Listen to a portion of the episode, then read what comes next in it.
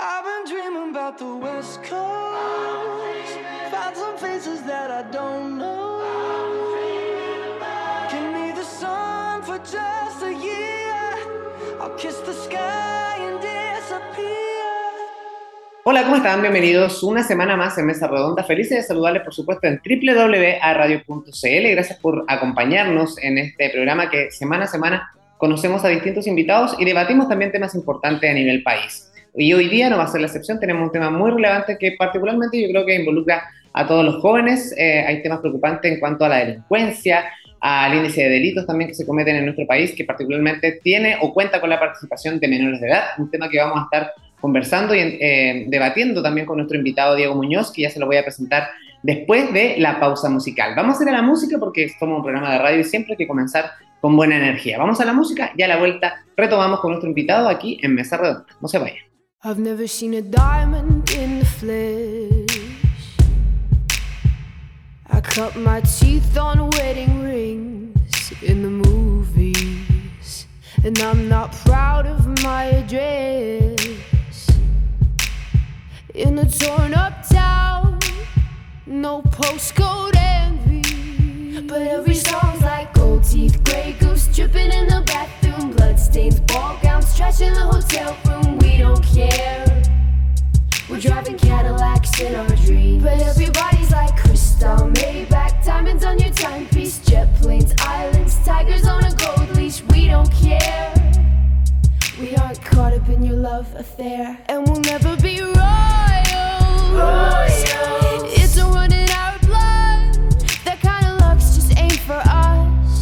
We crave a different kind of buzz. Let me be your ruler. ruler. You can call me Queen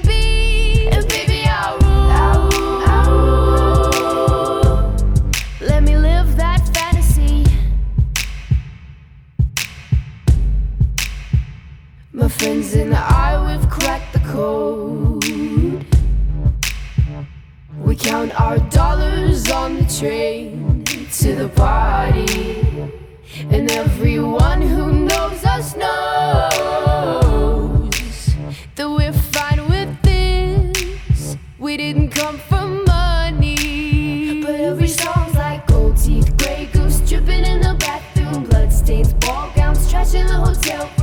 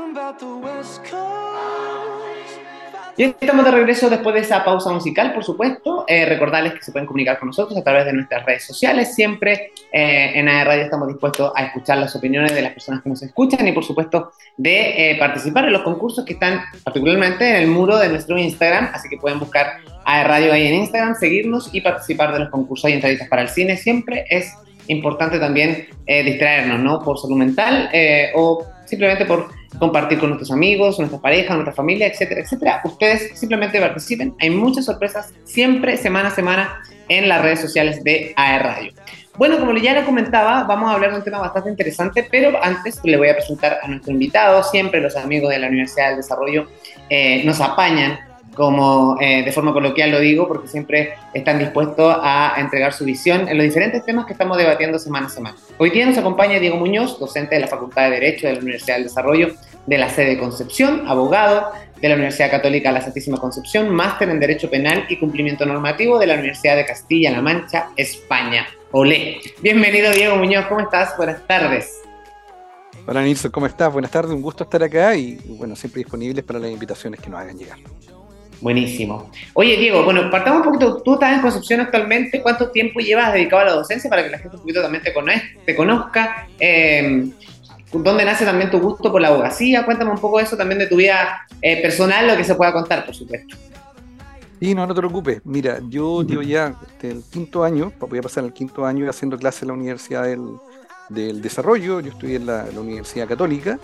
Yo soy acá de, de Concepción, he estado siempre acá en, en la zona tuve la posibilidad la oportunidad de la universidad que me dio de poder hacer clases, específicamente dentro del ámbito del, derecho penal, que es mi, especialidad. O sea, como, normalmente pasa en distintas profesiones, uno lo asume más de repente en, la medicina, uno busca especialistas, pero en el área, en el derecho también, eh, eh, la, modernidad nos ha llevado a eso y, en, mi, caso yo me he dedicado netamente a, lo que es el derecho, derecho penal.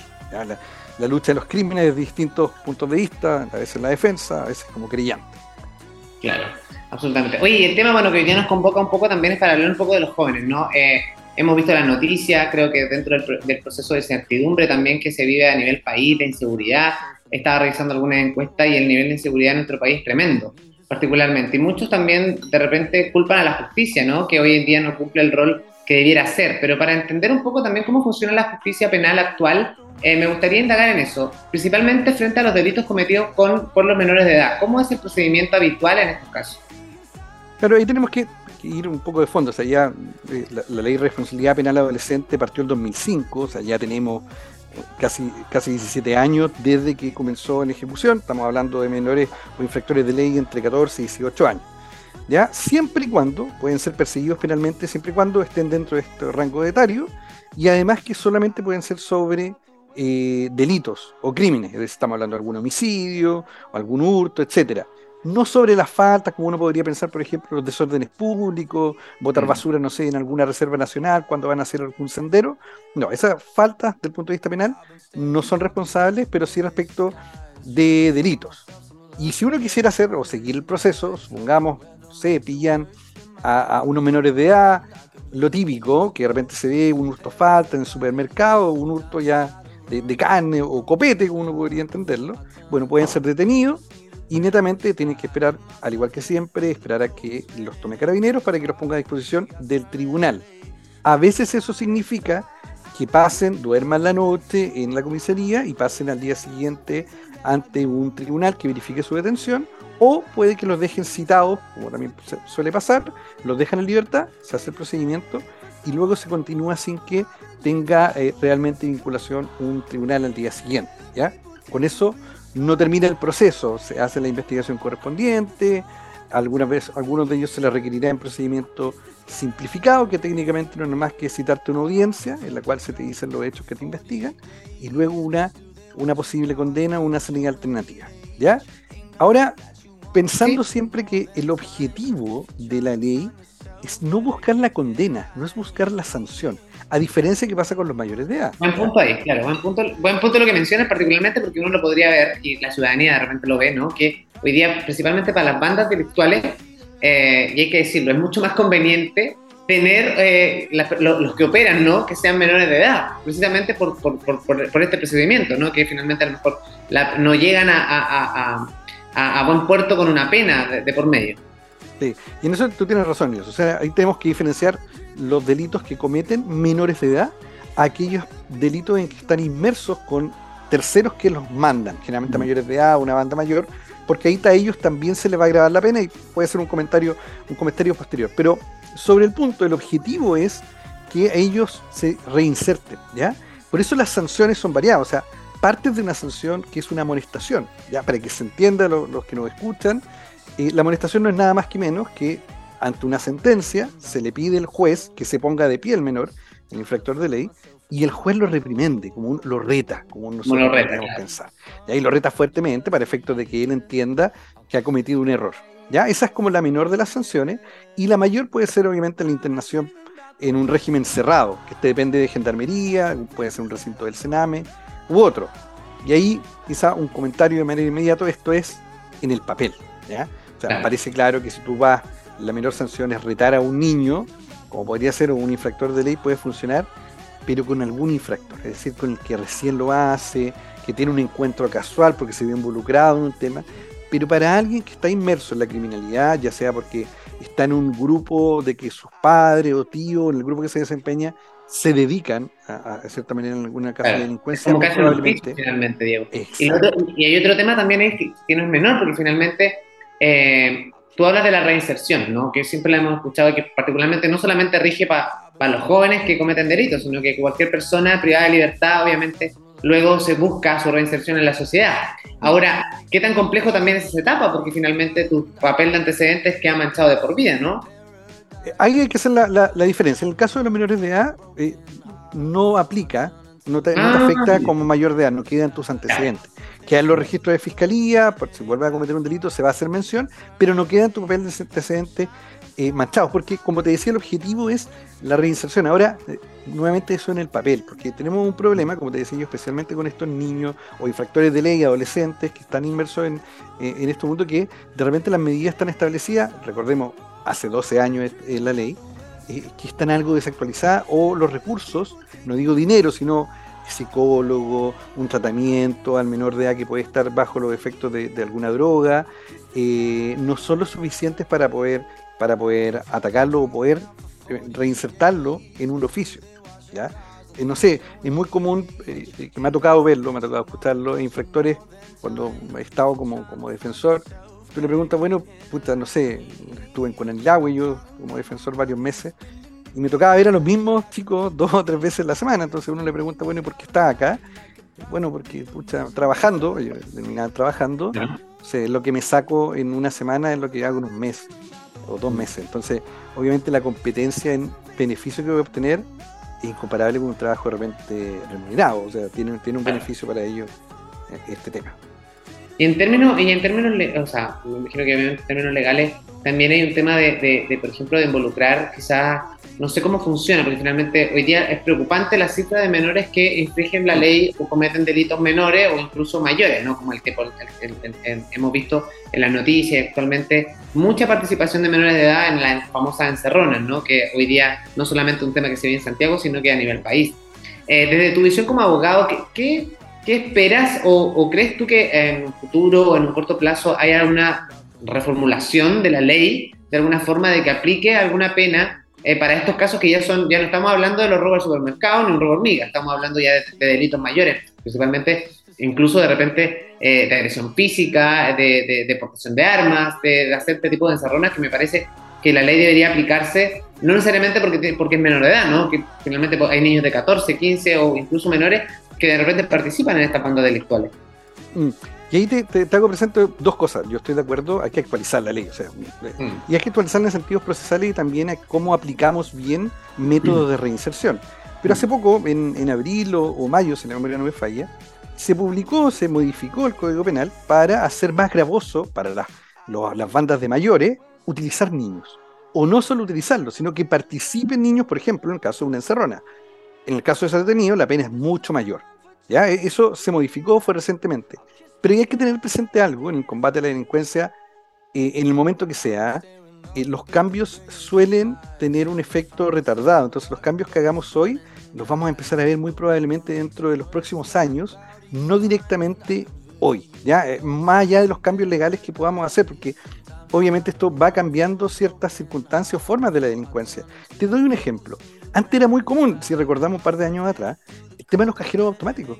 El robot del cajero automático, que tenían dos consecuencias. Uno, obviamente escuchamos estas explosiones con métodos de gas o oxicorte, pero además el robo de ciertos vehículos para cargar esos cajeros automáticos. Los Santa Fe, los Tucson, que era muy normal, y tenían obviamente problemas asociados. Hoy en día, las encerronas de los vehículos se buscan estos para vender partes, piezas o revenderlos, no como objeto del delito que de repente roban un auto para cometer otro otro hecho que también ocurre, pero en menor. Entonces, En ese caso, el del cajero automático, se pidió modificar a las empresas que proveían con mayor seguridad y además aumentó la pena por realizarlo.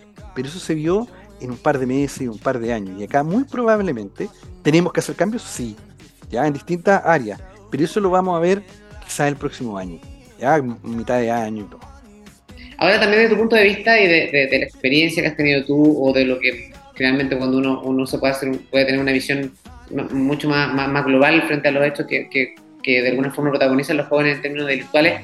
¿Cuál es tu visión? ¿Cuál es el perfil de este delincuente menor de edad, particularmente para un poco entender que quizá el problema viene desde el núcleo familiar, desde la poca orientación en los colegios, que también hay un tema de educación también. Yo siempre digo que si nosotros invirtiéramos más en educación nos evitaríamos muchas otras cosas en el camino. Eh, no sé cuál es tu visión ahí. Tú estuviste en el clave. Yo, y, y, esto hay que recordar un poco de sociología o criminología, si tú miras procesos hacia atrás de pequeñas olas delictivas, encuentras posterior al terremoto. ¿ya? Obviamente, en el terremoto la gente se queda en sus casas, sale menos. Al año siguiente, aumenta la criminalidad. El año anterior estuvimos encerrados por temas de pandemia, año siguiente aumenta la criminalidad. Pero además hay algo siguiente, el entorno es muy importante.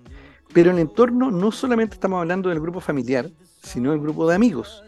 Y con el gran ausentismo escolar que tenemos actualmente, que es un gran problema, los, los jóvenes han dejado de ir al colegio o faltan mucho. ¿Ya? Siguen yendo, pero faltan. ¿Qué es lo que hacen en ese momento que no están en el colegio? O están con grupos de amigos y a veces están vinculados a delitos de droga u otros asociados.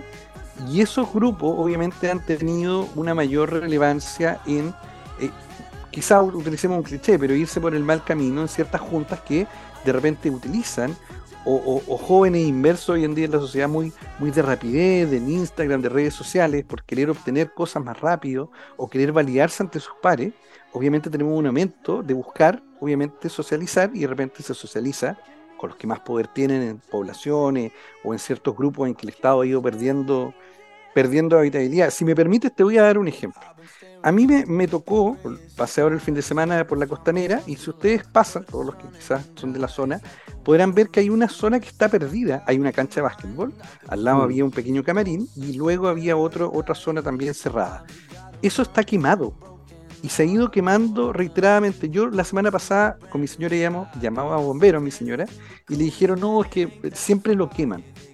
Ese es un espacio público que se perdió, y que jóvenes que podrían estar ahí lo obviamente da para la delincuencia. Lo mismo pasa cuando el Estado pierde lugares donde se puedan desarrollar los distintos, los distintos jóvenes.